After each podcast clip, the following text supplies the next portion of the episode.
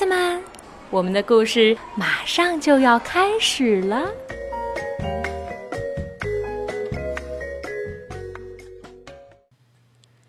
小朋友们好，我是木木爸爸，你也可以叫我叶子叔叔。我在福州给大家讲故事。今天我们继续来听青蛙弗洛格的成长故事。这是荷兰著名的儿童图画书作家马克思·维尔修斯的作品，由湖南少年儿童出版社出版。今天这一集的题目是“弗洛格去旅行，学会接触外面的世界”。老鼠站在山丘上，注视着地平线。这个世界真是美丽，他赞叹道。突然觉得自己该动身去旅行了。第二天一大早，老鼠收拾行李，往背包里装满了旅途所需要的用品和粮食，急着去探险。他还没走远，就听到有人在叫。等等我！他看看四周，才发现青蛙弗洛格正朝他跑来。老鼠，弗洛格问：“你要去哪里？”“去外面的世界探险。”老鼠说。“我可以和你一起去吗？”弗洛格很兴奋。“绝对不行！”老鼠说，“你太小了，不适合这种旅行。”哦，老鼠，拜托！我个子虽小，但是我很强壮，我可以帮忙扛东西。我们两个去，比你一个人去更好玩嘛。好吧，那来吧。不过不许落在后面。老鼠说。于是，两个好朋友走向了外面的世界。弗洛格背着登山包，老鼠带路。这里真漂亮。过了一会儿，弗洛格说：“跟家乡不一样呢。他从来没有离开家这么远过。”他们走了一段路后，弗洛格坐了下来。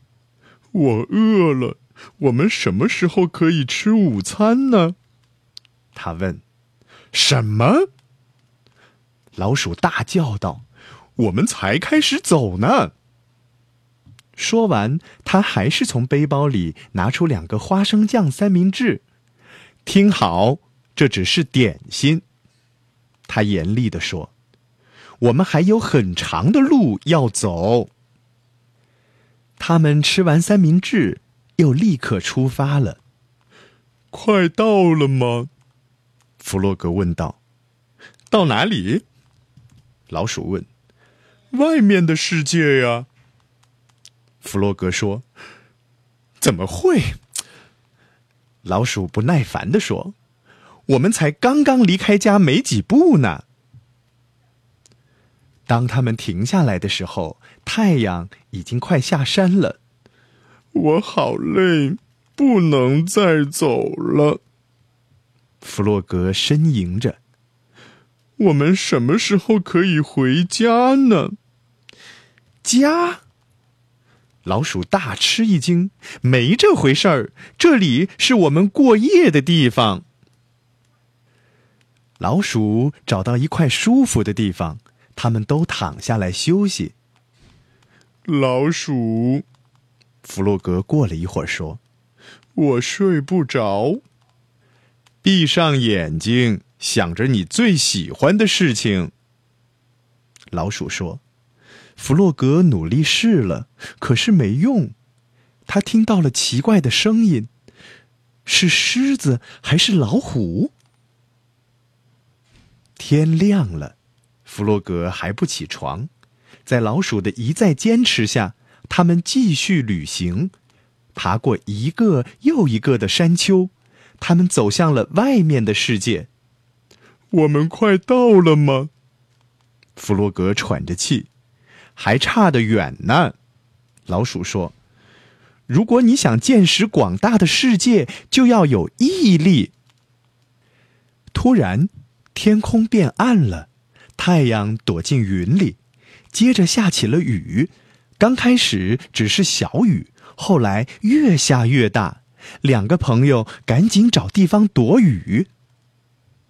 他们虽然没淋到什么雨，但是弗洛格感到很冷。我在想家里怎么样了。他用期盼的口吻说：“小猪怎样了？还有小鸭、野兔。”老鼠说：“雨停了，走吧。”他们走着走着，爬过岩堆和石头，走到没有人居住的荒山上。你看这里是不是很美呢？老鼠问弗洛格。弗洛格早就累得倒下来了，根本什么也看不到。我想我的脚断了，好疼啊！我不能走了。弗洛格哭丧着脸，艰难的走着。这样我们哪儿也去不成。